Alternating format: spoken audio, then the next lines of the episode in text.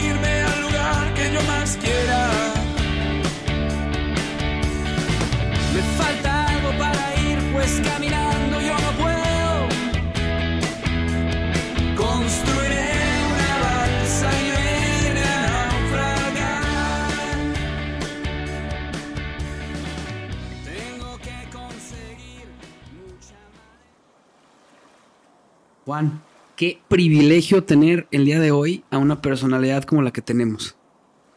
Así es, Javi. Este, pues feliz, por fin se nos hizo este ver al doctor David Ramírez Chávez, este, a quien tanto admiramos por todo el trabajo que ha hecho a nivel este cultural y este dentro de la ciudad y, bueno pues también muy interesados por escuchar su punto de vista respecto a las artes que es algo que él ama y no solo eso sino vamos a llevar este tema un poco más allá. Vamos a tratar de entender de qué se trata la pues uno de los conceptos más antiguos más ambiguos también que es la belleza no este llevado a pues a, su parte más eh, académica que podríamos llamarle la estética este desde un punto de vista filosófico o incluso pues eh, en- Cultural. cu- cultural y en lo que él hace que también que es pues la, la cirugía plástica no este David bienvenido mucho gusto de, de estar aquí contigo Gracias Juan, Gra- gracias Javi, encantado, encantado esta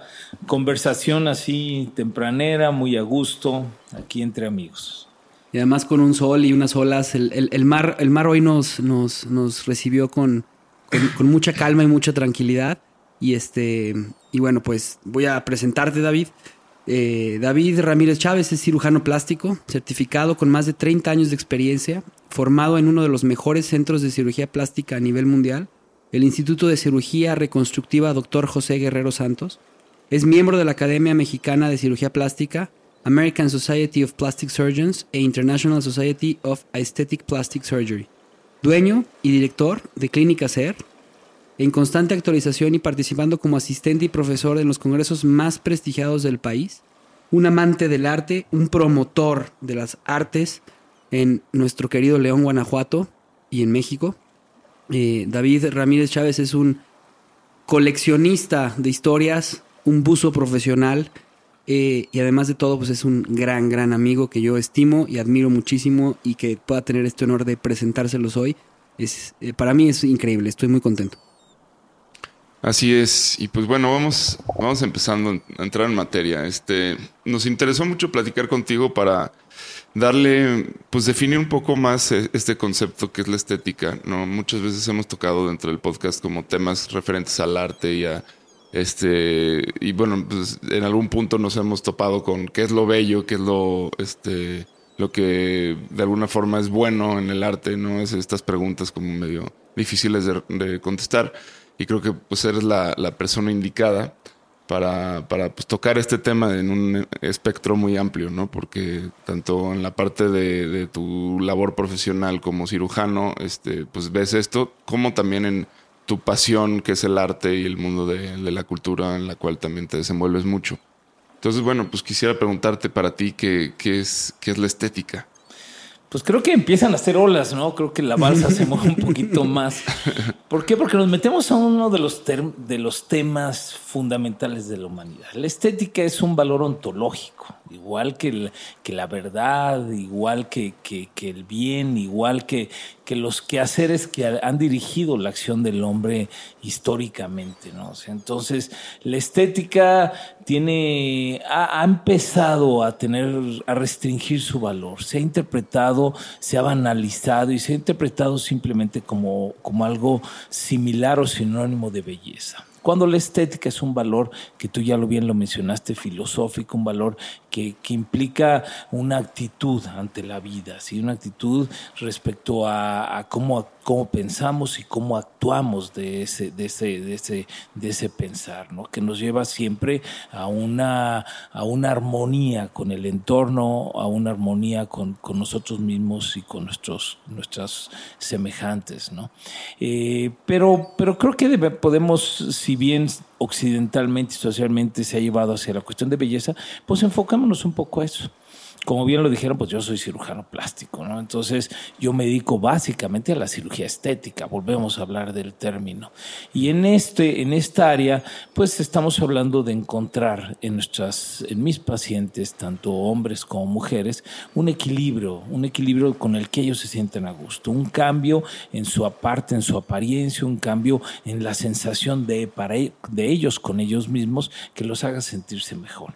Es una modificación que actúa eh, sobre todo en, malformaciones o en trastornos de nuestro físico que son heredados, narices muy grandes, narices muy anchas, bustos pequeños, eh, bustos muy grandes, eh, distribución de grasa inadecuada. Entonces ahí es donde, donde la cirugía plástica tiene, tiene un gran papel. Y otros, otro campo muy grande es lo adquirido con el tiempo. ¿Qué pasa con la edad? ¿Qué pasa con la subidas y bajadas de peso, qué pasa con los embarazos, qué modificaciones hay en el cuerpo. Entonces, todo esto, pues bueno, nos trae, si bien podemos tener una gran seguridad de nosotros mismos, que es lo ideal, pues algunas personas nos incomoda, algunas personas no sentimos tan contentos con esa imagen que reflejamos. Entonces, lo que hace la cirugía plástica es pues cambiar algunas cosillas, mover algunos engranes, acomodar algunas cosas. ¿Para qué? Para que logremos tener esa sensación de mayor este, tranquilidad, de mayor aprecio hacia nosotros mismos, de mayor este, gusto hacia la imagen que reflejamos. ¿sí? Y bueno, pues pasará por todo un proceso que seguramente algún día platicaremos ya de las cuestiones de salud. Pero esta, esta área, bueno, pues eh, requiere que tengas un criterio claro sobre qué es lo mejor para cada rostro, lo mejor para cada cuerpo, cuál es el punto de armonía. Y para eso, pues lo mejor es observar el mundo, ¿no? Y yo he tenido la oportunidad de estar muy cerca de las artes durante muchos años. Y esto me ha dado la oportunidad de formar un criterio respecto a, a lo que es atractivo, lo que es interesante, lo que es bello, lo que es armónico, o lo que al contrario es, es, es, parte de la naturaleza, pero que está un poco fuera de estos equilibrios. Entonces, el arte sin duda alguna ha venido a contribuir a formarme un criterio estético. Yo estoy convencido que, que hay grandes cirujanos plásticos con mucho oficio, eh, pero que a veces les falta ese criterio estético y es donde falta ese punto, ese brillo que va a dar al paciente un cambio muy, muy agradable. Y aparte es bien interesante, David, porque em, esta cuestión de la estética tiene que ver con, o sea, con la percepción, o sea, y, es algo, o sea, puede ser algo muy subjetivo, pero a la vez no lo es, o sea, no es subjetivo, o sea, la, la belleza eh, nos ha costado mucho trabajo como hombres este, en estas generaciones eh, poder decir ese hombre es bello, ¿no? O sea, eh, definitivamente es bello. ¿Por qué? No lo sé. Pero lo que sí te, o sea, lo que sí es es que esta cuestión de la estética eh, genera en, en, las personas pues un tema de seguridad, de confianza, de, como lo acabas de mencionar, de armonía. Y, y esa es la gran labor que, se, que se va trabajando tiempo, con, el, con el tiempo este, de un buen cirujano plástico. O sea, y, esta parte que tú haces con, con, tus pacientes a mí me parece fascinante porque finalmente le regresas a la persona a través de la estética una confianza, ¿no? Este, sí, yo quisiera agregar algo ahí a lo que está mencionando Javier, que es algo que empecé a pensar desde que empezaste a hablar, que tiene que ver como con, o sea, si nos vamos un poquito más al, terreno de lo filosófico, quizás en, en cuanto a estética, la estética tiene que ver con la parte formal de, del lente, ¿no? Digamos, o sea, como, como es, la, es la parte eh, externa, lo visible, lo plástico, lo, lo, lo, lo que de alguna forma refleja su superficie pero hay otra, una contraparte del, de- del lente que pues es el, el ser, ¿no? Que es este, el contenido, digamos, ¿no? Y en una obra de arte pues más o menos podríamos hablar de lo mismo, forma y fondo. Y, esto que menciona Javier es, es interesante y me gustaría ver cómo, pues cómo lo, ves, eh, porque sí, en la, en una cirugía plástica me imagino que al alterar la forma, alteras también el fondo, ¿no? Mira, sí, en parte sí, pero creo que creo que debemos darle otro valor al a, y otro otra la importancia que tiene el ser como persona, ¿no? Yo creo que eso es algo que, que se transforma a través de los años, se modela a través de los de los este, estímulos y lo que yo modelo es simplemente ese cascarón, no modelo esa esa cobertura, ¿sí? Que sí impacta en el interior pero, pero que no, no debo de ser yo o sentirme con esa vanidad de que transformo personas, ¿no? Yo transformo la imagen de una persona, pero lo que tú estás hablando, Juan, es algo mucho más profundo, algo que, que lo logra la sociedad, logra el estudio, lo logra la cultura, logra la influencia familiar, tantas cosas.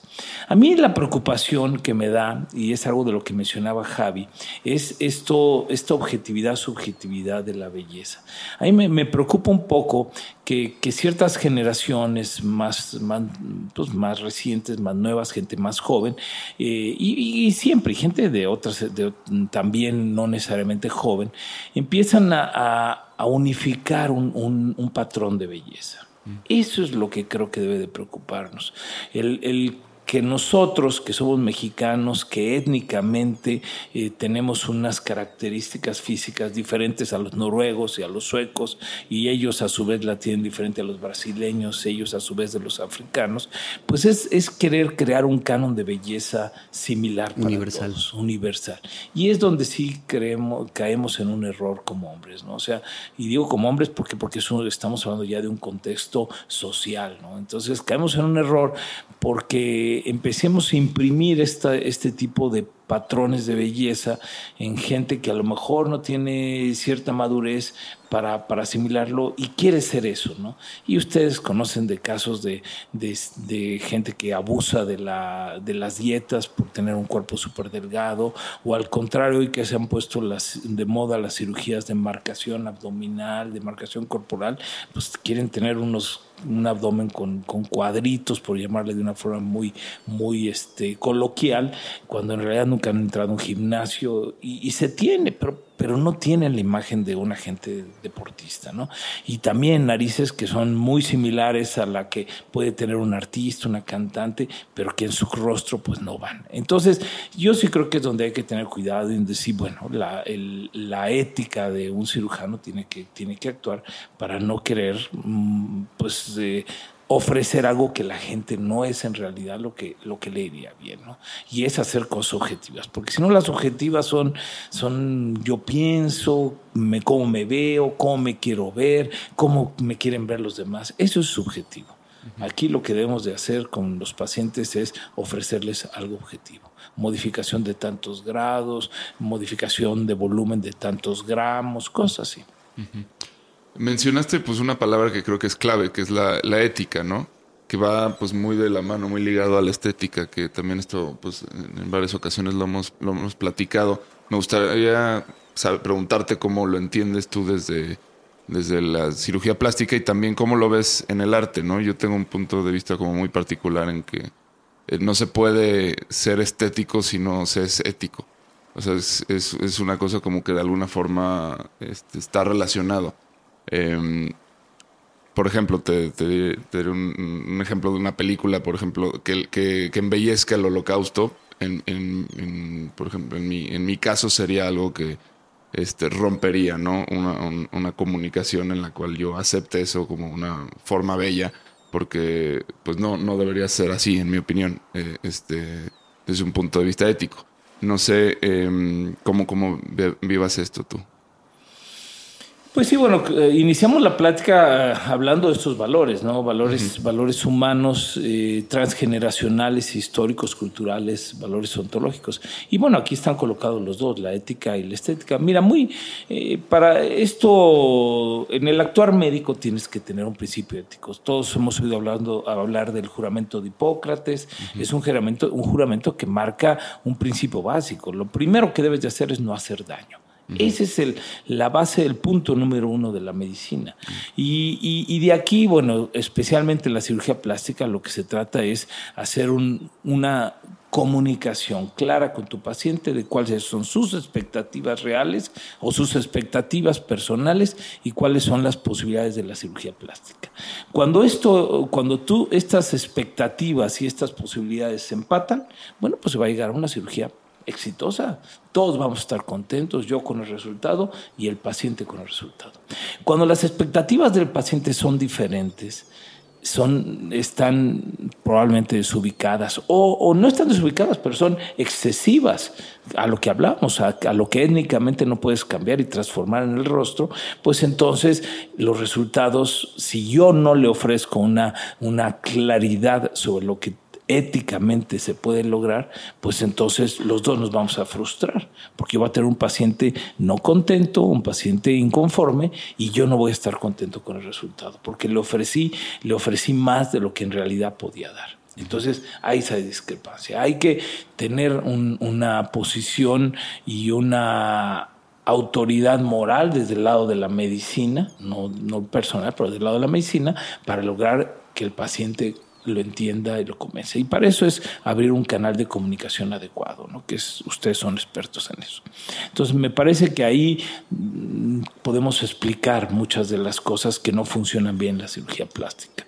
¿Por qué? Porque las expectativas estaban basadas en la subjetividad que hablaba Javi hace unos minutos, de, de tal vez este, obtener un trabajo mejor o ganar más dinero con el cambio o poder este, recuperar a una pareja perdida o, o, este, o tener un aprecio social por el simple hecho de verte diferente. Esas expectativas subjetivas no son las que logra la cirugía plástica y sería un error no comunicarlo adecuadamente con el paciente. Entonces, yo pienso que la respuesta está en la comunicación, en el diálogo dentro de la honestidad, dentro de la ética médica, para poder llegar a una, un entendimiento claro. Respecto al arte, ahí entramos a otro tipo de, de, situaciones que en mi punto de vista pues son muy interesantes, ¿no? No es son igual de complejas, pero son muy interesantes. O sea, el artista, la mayor parte de los artistas que yo conozco trabajan por, por una pasión, trabajan por una pasión y un gusto por hacer lo que hacen. Hay momentos en que ellos se encuentran con, con, obras que son muy exitosas, con ofertas o propuestas que son muy buenas. Y, les cuesta mucho trabajo salirse de esa propuesta. ¿Por qué? Porque les genera una ganancia, les genera... Y aunque ellos quieren salirse, les cuesta. Ahí empiezan a traicionarse un poco, empiezan a cambiar un poco y a mercantilizar un poco su trabajo ya quisieran muchos artistas ser mercantilistas y ganar mucho dinero, ¿no? Uh -huh. Por otro lado, no está tan mal, ¿no? Pero sí, eso empieza a haber un conflicto personal. El artista, yo creo que el artista es el que hoy ha mejor aprovechado la pandemia. O sea, el artista es un, un ser gregario que, se, que está en el estudio. Hoy todos los artistas que yo conozco son muy organizados, metódicos. Ya no es el artista inspiracional, aquel del que nos hablaba la historia, que se sienta uh -huh. a, to a, tomar algo con, esperando a las musas. No, yo todos los artistas jóvenes que conozco hoy son muy productivos, muy ordenados, muy disciplinados. Entonces este encierro les ha traído, tenido, les ha traído el tiempo para, para ordenar muchos pensamientos y hoy, y yo estoy seguro que mañana veremos grandes obras y nos sorprenderán lo que se ha producido durante la pandemia. ¿sí? Entonces, hay ese compromiso, hay esa ética respecto al trabajo y, y la forma que, que, están y el fondo que está atrás de la obra pues, va a ser, nos va a sorprender a todos. Hay un filósofo que nosotros seguimos mucho, David, que se llama Byung-Chun Han, es este sur, eh, surcoreano. Y, y y, él, él, habla de dos, dos, dos, después, después de la era posmoderna, eh, justamente habla de dos generaciones y son las dos generaciones que hoy estamos viviendo. Estaba la generación del rendimiento, o sea, la, perdón, la generación de la disciplina, que era tu generación, o sea, la generación de mis papás, la generación que en donde, y un poquito más, más atrás, pero era la generación de, em, o sea, se, se, hacían las cosas con un objetivo de hacer las cosas bien. Eh, y habla muy claro, o sea, había más cárceles, había eh, cuestiones de disciplina, ¿no? O sea, había e, e, eras castigado por si no hacías las cosas bien o no. Y hoy en día tenemos una generación del rendimiento. Y él menciona en esta generación del rendimiento una parte que es la cuestión de la cirugía estética. Y lo llama y, y, lanza un, mensaje que a mí me gustó mucho, que es, nos hemos vuelto una generación en la que eh, básicamente estamos intentando ser mejor que la otra persona. O sea, y todo el tiempo es mejor, mejor, mejor, mejor, mejor, mejor, mejor, mejor, mejor. Por eso es rendimiento. Eh, hasta que llega un cansancio y es una sociedad cansada, ¿no? Eso es lo que, lo que expone este filósofo. No sé si lo estoy explicando bien o no, Juan, pero, pero, pero, y mete la parte de la estética como, pues como una crítica. Eh, y me encantaría, porque justamente acabas de decir este punto en hace unos minutos, diciendo que ese es el grave problema de esta sociedad. Que, que, que, creemos que, la parte plástica de lo que podemos sentir y tocar, y en, una de las conversaciones que tuvimos con Juan de la cosmovisión que él tiene, hablaba de la parte física. Y la parte física se ha vuelto como muy importante en esta sociedad. Y esta sociedad se cansa porque busca ser mejor que otros. Sí, porque está constantemente, o sea, la, la, la sociedad disciplinaria eh, que antes estaba fuera y eran las, las escuelas, instituciones que te decían qué hacer y tienes que cumplir y si no cumplías te castigaban, ahora están adentro del individuo, ¿no? Como un nivel de exigencia este, constante que, que, se ha vuelto como una especie de positivismo este, enfermizo en el que todo es una afirmación del yo eh, a través del, del like, a través del... Este, pues e, es, es, es como... Él, lo dice tal cual, es como si, como si hubiera una especie de obesidad de lo positivo, de, de la, del sí, ¿no? Como sociedad, o sea, no, no, hay, no hay nos.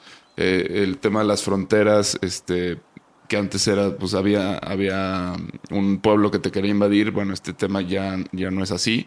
Ahora este, todos somos hermanos y tenemos que ser este, amigos y toda esta parte, este, como que vuelca, digamos, el, el, problema a, uno mismo, ¿no? Y uno mismo entonces tiene como la exigencia de ser mejor persona y de ser, este, rendir más cada vez y, y si no lo logra es culpa suya únicamente.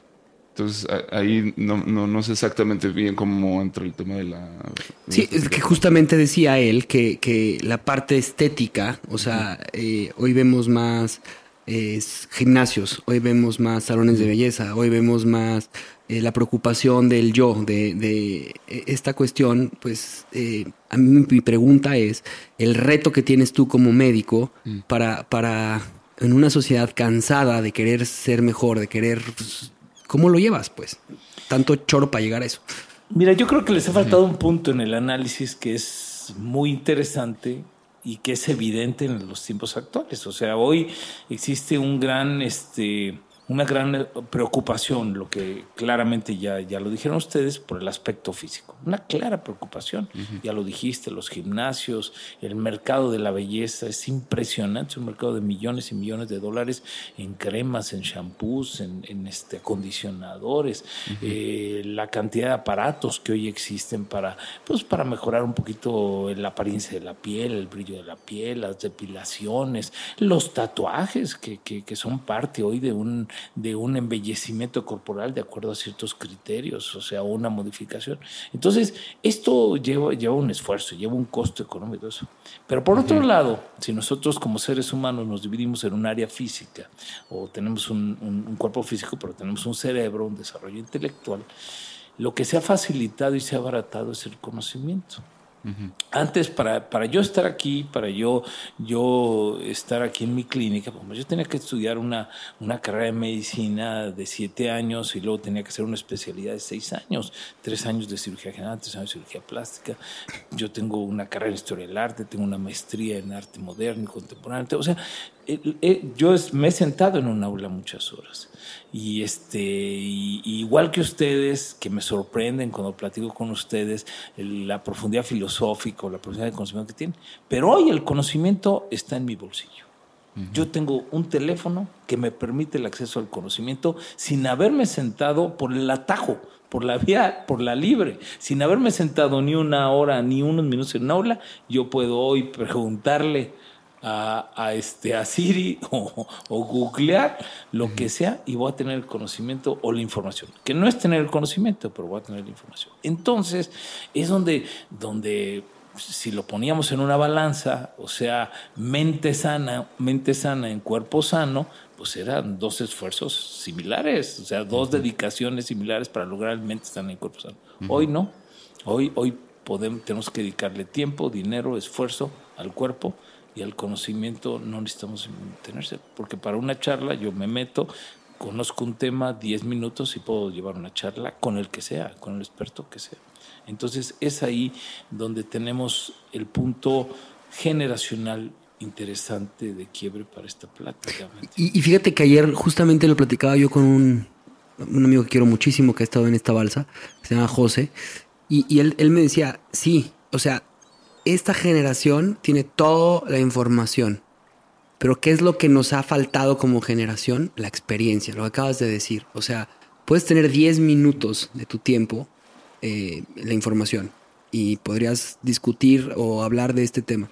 Pero la persona que es la experta tiene la, experiencia, ¿no? Y me recuerda mucho a esta película que, hicieron Ben Affleck y, Matt Damon, que se llamaba Mente Indomable, este, en la que eh, está hablando con el psicólogo que es Robin Williams, este Matt Damon, y, y, le hace una, una pregunta muy gacha, o sea, le hace una afirmación muy fea de, de, lo que estaba pasando el psicólogo, que había perdido a su mujer y él seguía un poquito triste con eso.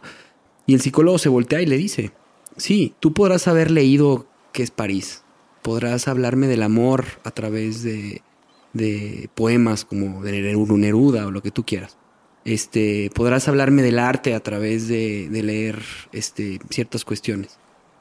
Pero no sabes lo que es sentir el amor de una mujer a través de la experiencia. No sabes lo que es. Y, esta parte nos lleva a una sociedad del rendimiento que se cansa porque las experiencias se vuelven muy, muy, muy, muy.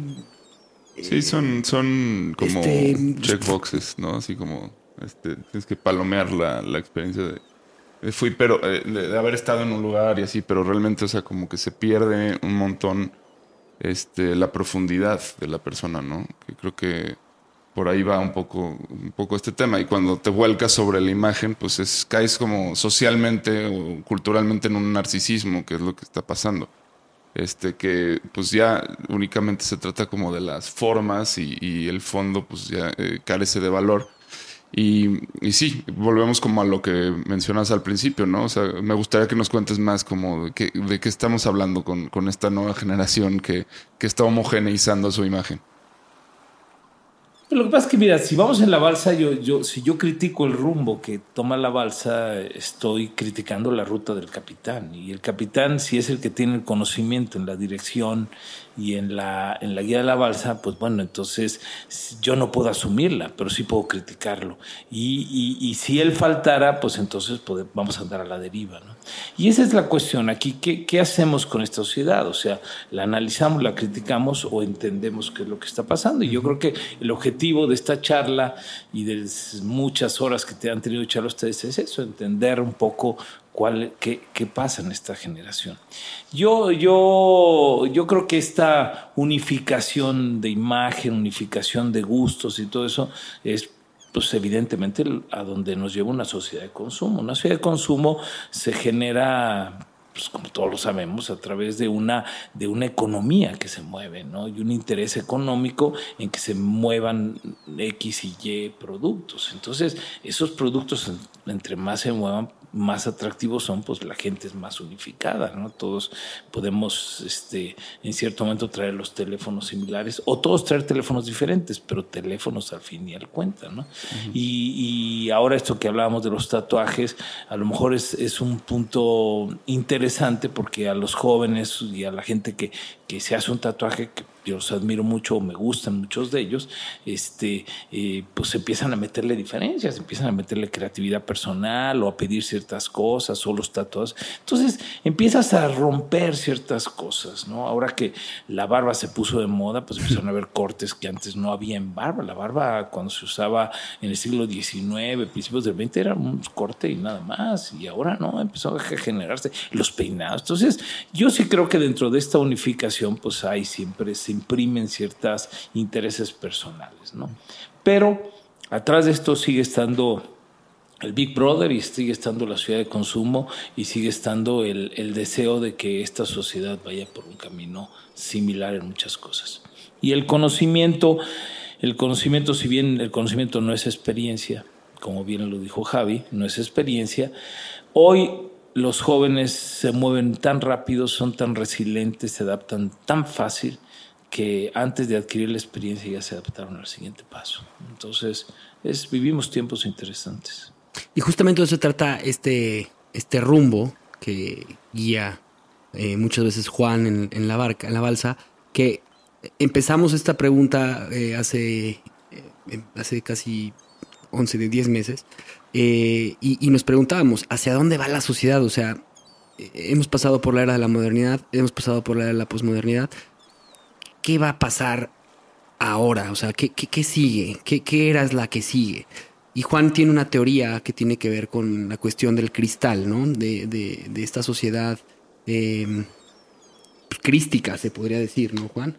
Pues ya es, ya es un, ya es, sí, o sea, depende en qué contexto lo pongas, pero cristal, eh, me refiero a, justo es una sociedad en la que se fusiona subjetividad con objetividad a través, pues, de, de la subjetividad se vuelve este social, digamos, ¿no? O sea que es pues a través del internet básicamente. Este, entonces ya la, los objetos dejan de ser objetos eh, físicos y se vuelven objetos con una carga virtual. Este, pero esto, bueno, puede implicar como muchas cuestiones y, no sabemos exactamente qué es lo que, qué es lo que va a suceder.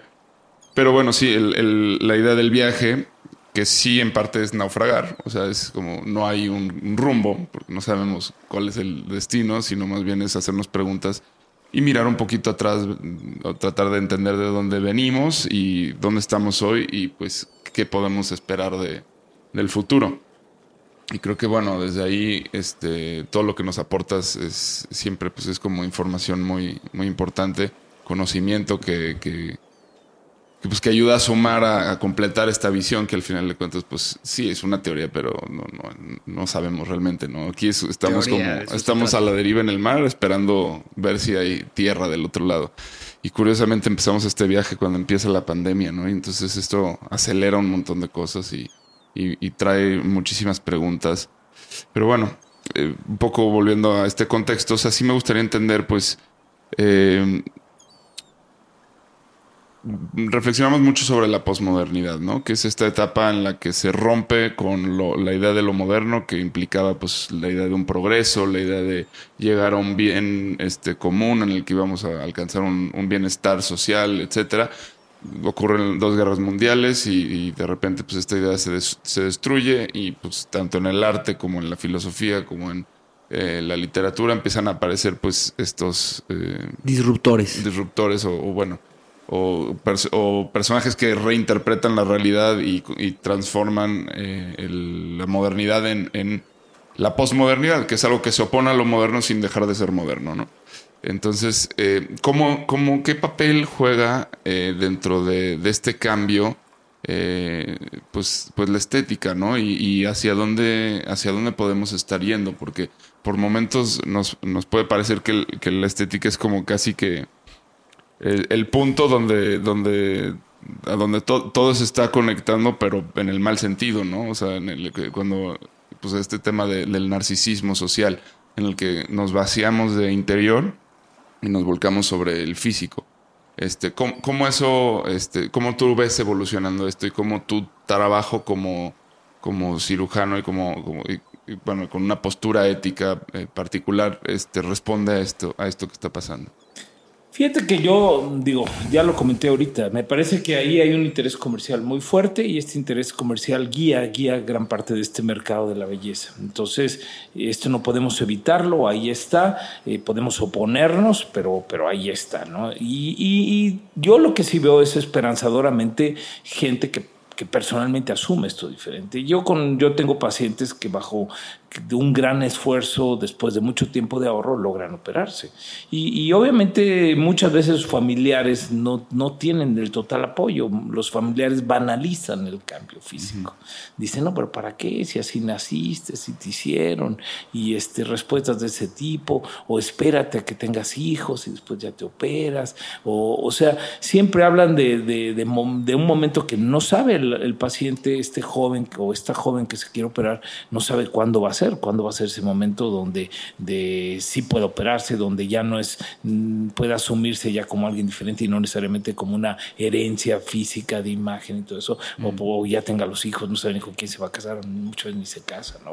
Entonces, yo sí lo veo como una, un- una eh, objetividad dentro de la, una objetividad y claridad dentro de estas personas que se marcan un propósito y el propósito es lograr una cirugía, un cambio.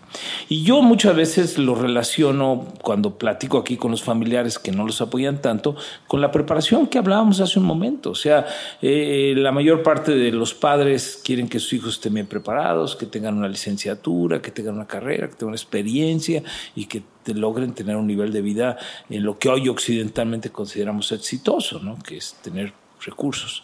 Entonces, esto es igual, el esfuerzo para formarte, el esfuerzo para dedicarle tiempo a la, preparación este, profesional, es igual que el esfuerzo para cambiar tu cuerpo, ¿no? O sea, ya lo hablamos que se ha, hoy la balanza pierde hacia el conocimiento, pero sin embargo muchos pacientes hoy en día este, asumen el mismo reto, ¿no? O sea, transformarse a sí mismos en imagen y transformarse a sí mismos en capacidades. Entonces, por ese lado, esos bien, ¿no? Estos bien, son, son eh, el- el- la- ideales, ¿no? Podríamos llamarle así. La cuestión es cuando llega la amiga y quiere parecerse a su amiga, o llega el- eh, la amiga y quiere tener exactamente el mismo volumen de busto que la otra amiga, porque la otra amiga pues, tiene una apariencia muy, muy bien. Y es donde sí tienes, esa comunicación es fundamental para entendernos bien. Por, por otro lado, Juan, ya esto llevado, esto saliéndonos, haciendo un, un, este, un alejamiento y viendo esto como sociedad, como generaciones, pues bueno, se dan puntos que serán muy criticables de banalidad, de superficialidad, pero por otro lado, bueno, pues puntos interesantes, ¿no? O sea, si todos nos pareciéramos, si fuéramos casi una novela de ciencia ficción donde todos somos iguales, tenemos mismas capacidades y somos iguales, pues es para discutirse, ¿no? Para discutirse, no Es porque esté bien, interesante. sino para discutirse. Es interesante porque lo que dices de, de que el conocimiento ahora pues ya no está en los individuos, sino está en el colectivo, pues me hace pensar que la imagen pues está tendiendo hacia eso, ¿no? Hacia, el- crear un- un- un- una, una homogeneización en, en- en la estética en, en las Y, personas. y justo me, me recuerda mucho al tema del superhombre mal interpretado, ¿no? Este tema del nazismo en su momento, Sí. de generar el superhombre, ¿no? Y, y- y como todo, o sea, tienes la parte bondadosa, la parte buena de querer ser pues, un superhombre, pero también tienes la parte de disasociada, ¿no? Que, que termina siendo, pues, hasta de cierta forma, como lo acaba de decir David, racista. O sea, terminas convirtiéndote en, en algo que, que ni siquiera eres, ¿no? Eso está, eso está muy interesante. Es interesante, ¿no? Pero nos lleva a un argumento de novela o un argumento de película. Claro, no es algo, claro, no es claro. algo que, que- que lo veamos así real, ¿no? Es, es, es parte de la ficción. exactamente, de la ficción que, que hemos estado acostumbrados a hacer. Mira, hay un punto interesante que son, lo importante son los puntos de quiebre. O sea, en la balsa lo importante es el viento, o lo importante es la deriva que ya dijiste, o lo importante son las olas, o los tiburones. Todo eso es lo que cambia eh, la, la, la, la calma chicha. ¿sí? Eso es lo que la cambia. Y aquí el arte es uno de los elementos disruptores, ¿no? Claro. sociales. O sea, cuando tú, eh, el arte es un medio de comunicación y, y el artista lo que provoca es una reflexión.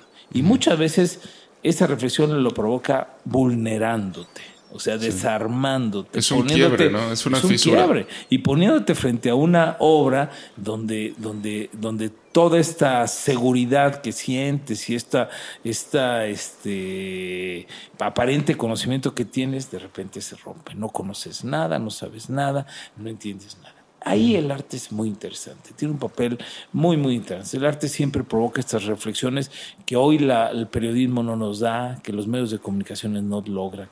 Entonces te hace pensarte a ti mismo desde otro punto de vista. Entonces ese es un punto interesante. La ciencia es otro. La ciencia, o sea, hoy, hoy estamos en la posibilidad de tener una vacuna en meses, en meses con las vacunas, normalmente para generarse te necesitan muchos años. No tenemos una vacuna para el SIDA. Y es una enfermedad que tenemos, pues, eh, eh, o sea, 78, 40 años viviendo con ella. Entonces, ¿qué estamos, qué estamos este, entendiendo? Que hay también un interés económico, que esta vacuna salga, pero, pero la ciencia está cambiando muchas cosas. ¿no?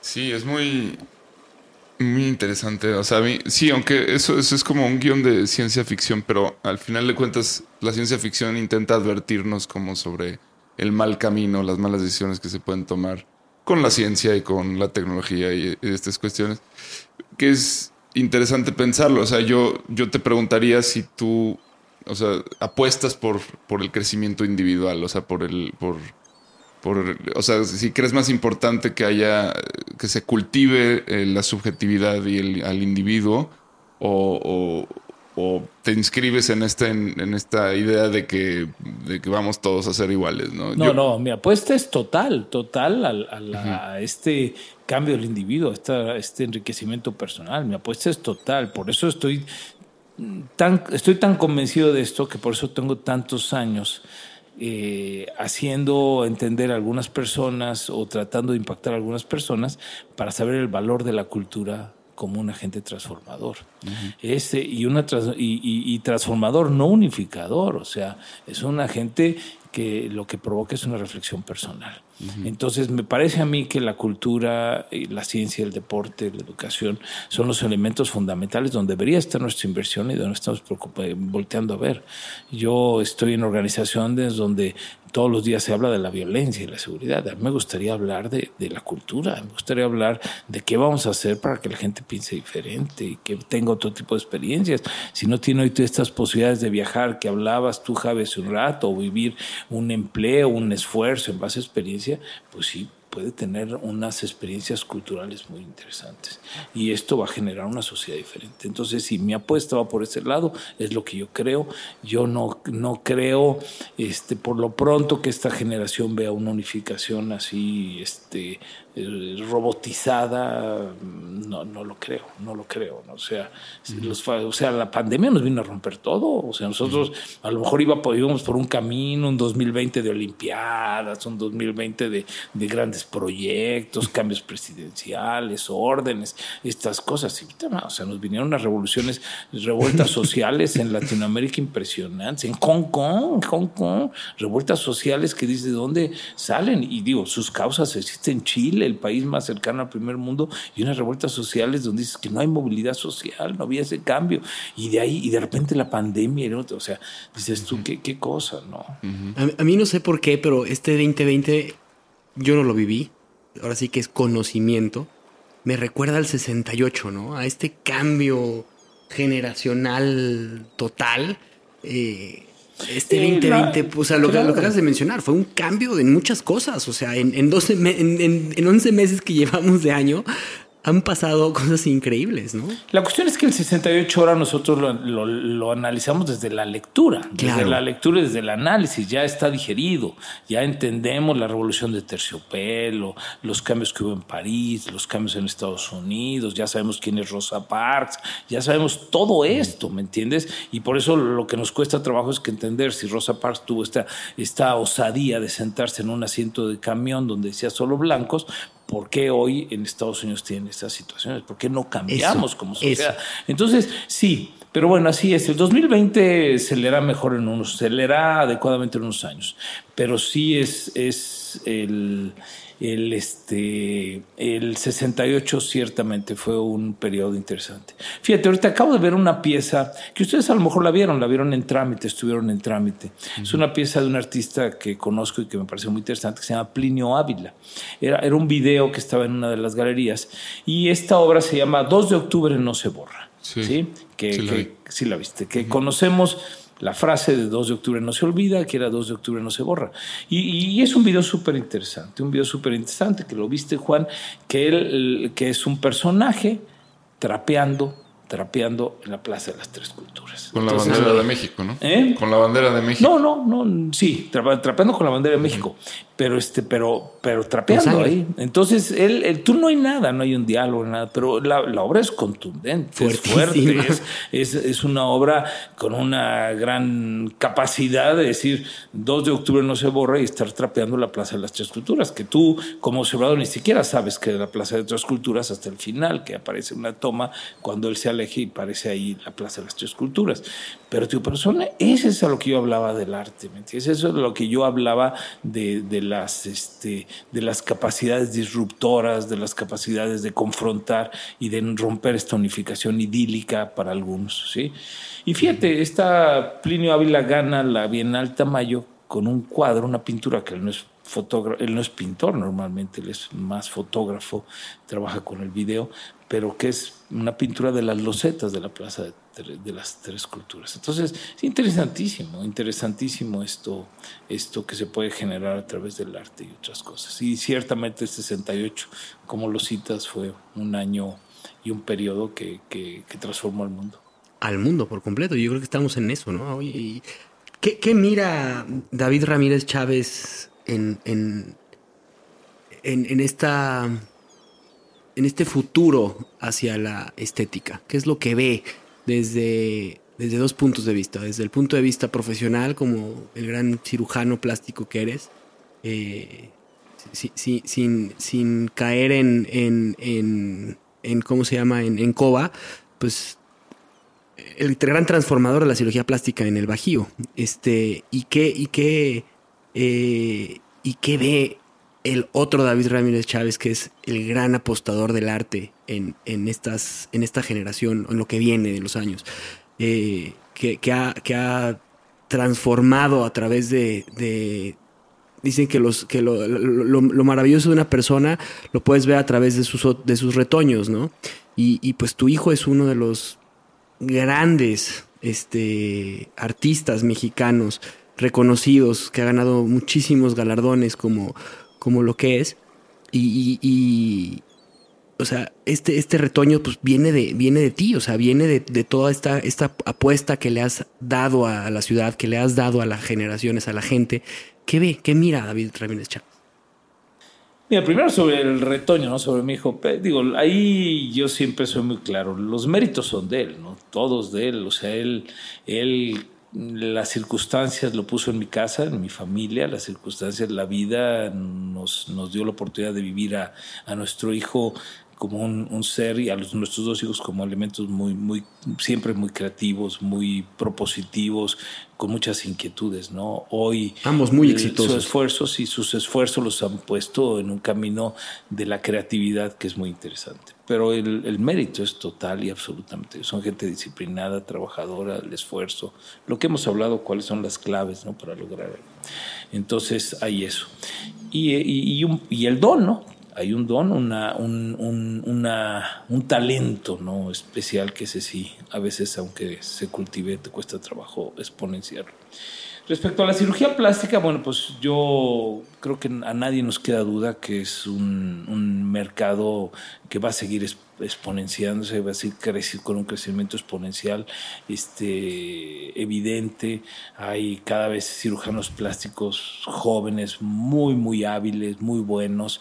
Eh, la gente, que esa es la gran labor de la cirugía plástica, el labor, la gran labor de todo profesional es el generar una conciencia sobre el valor de la preparación, lo que decíamos que hace un rato se ha descuidado, sobre lo importante que es poner tu salud, tu seguridad en manos de alguien que esté bien preparado.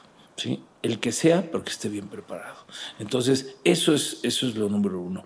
Con esa buena comunicación de la cual ya hablamos, un buen canal de comunicación, pues entonces la sociedad seguirá acudiendo a la cirugía plástica y la cirugía plástica seguirá provocando satisfacciones y algunos casos de dificultades ya de autointerpretación, que también lo sabrá.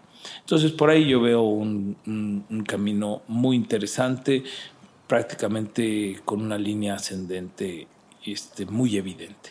En la cuestión de la cultura y el arte, pues es donde, donde sí siento yo que, que, necesitamos esforzarnos mucha gente más, ¿no?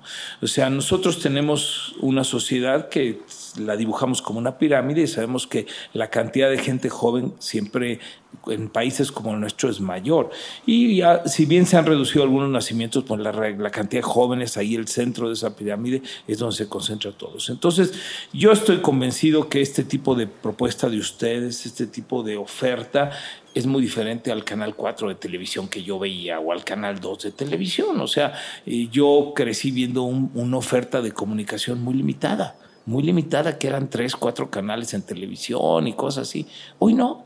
Ustedes tienen una oferta. ¿Por qué? Porque llegan a un público joven, a un público que tiene otras inquietudes y joven de mente y joven de que la sociedad le, imprime una edad que a lo mejor no es la que, que, no es la que tiene, pero que piensa como, como socialmente como gente joven.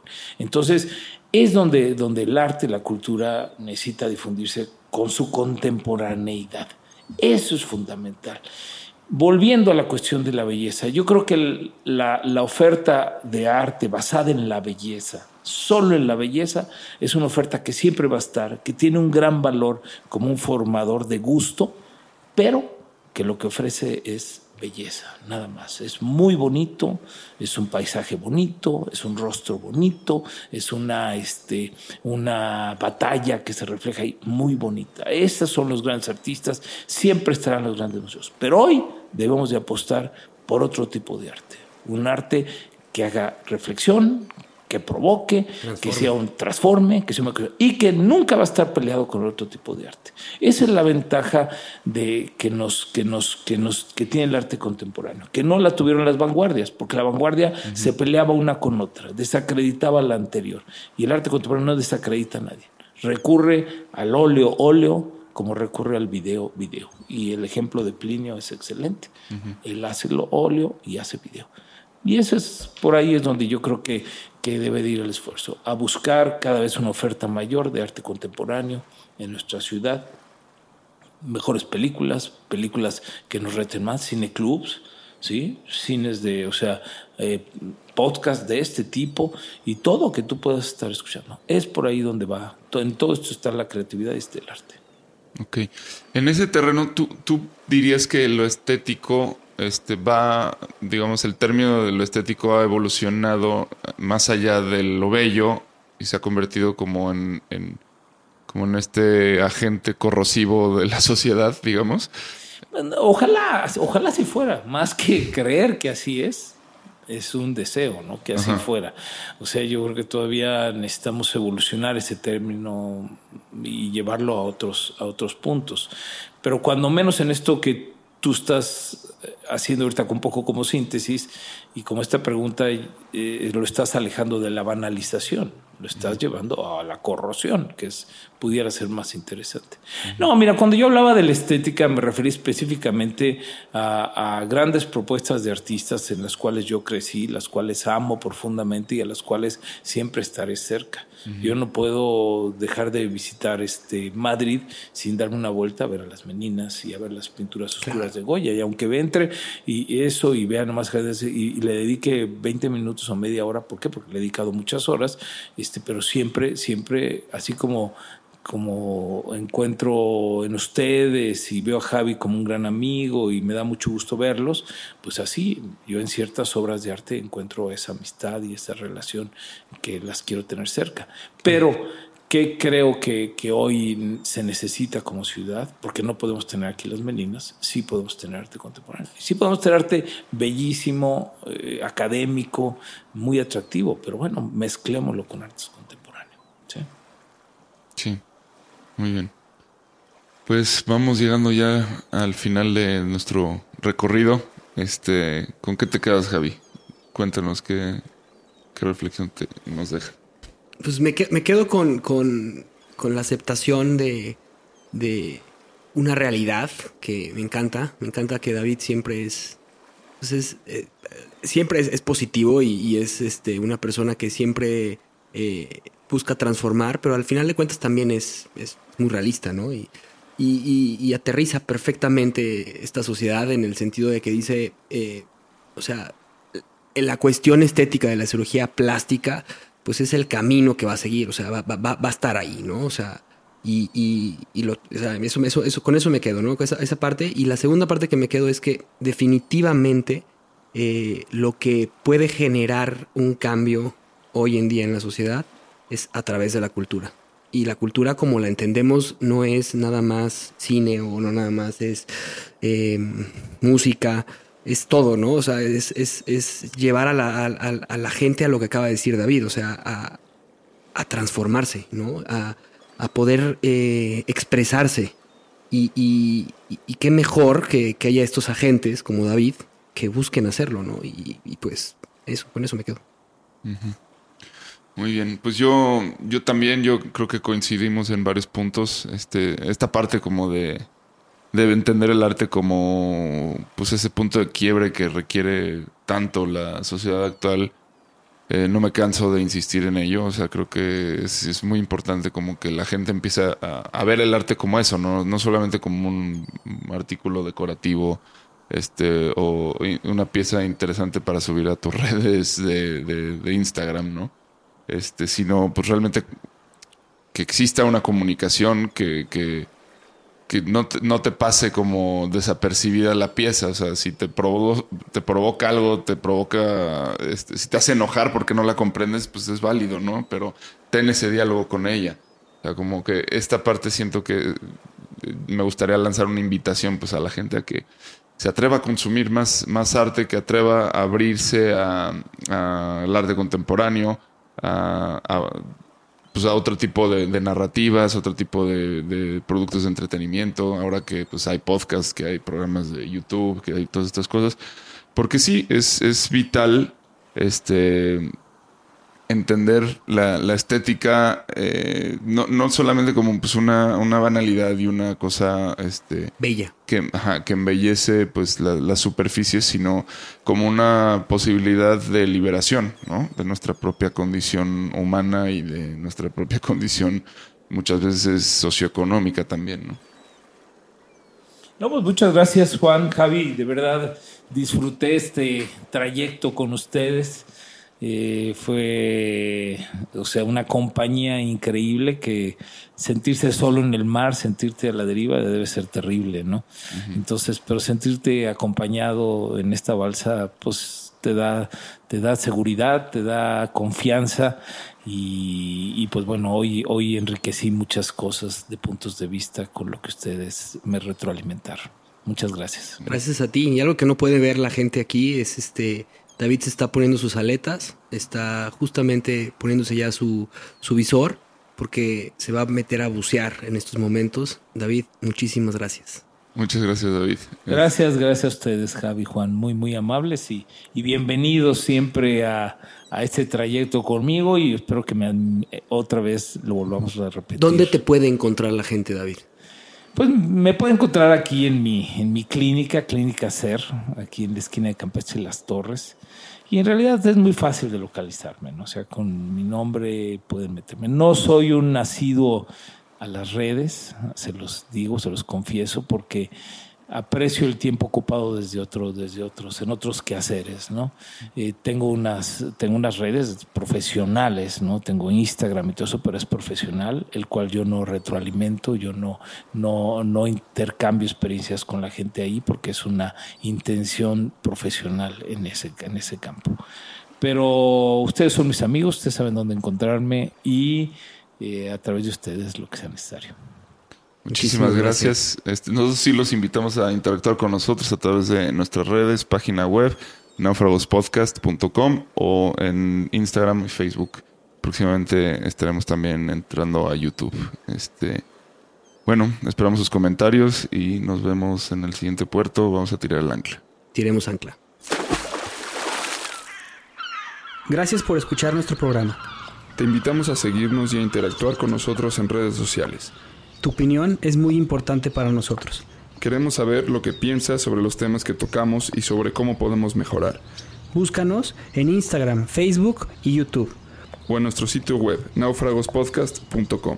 Buen viaje. Nos vemos en el siguiente puerto.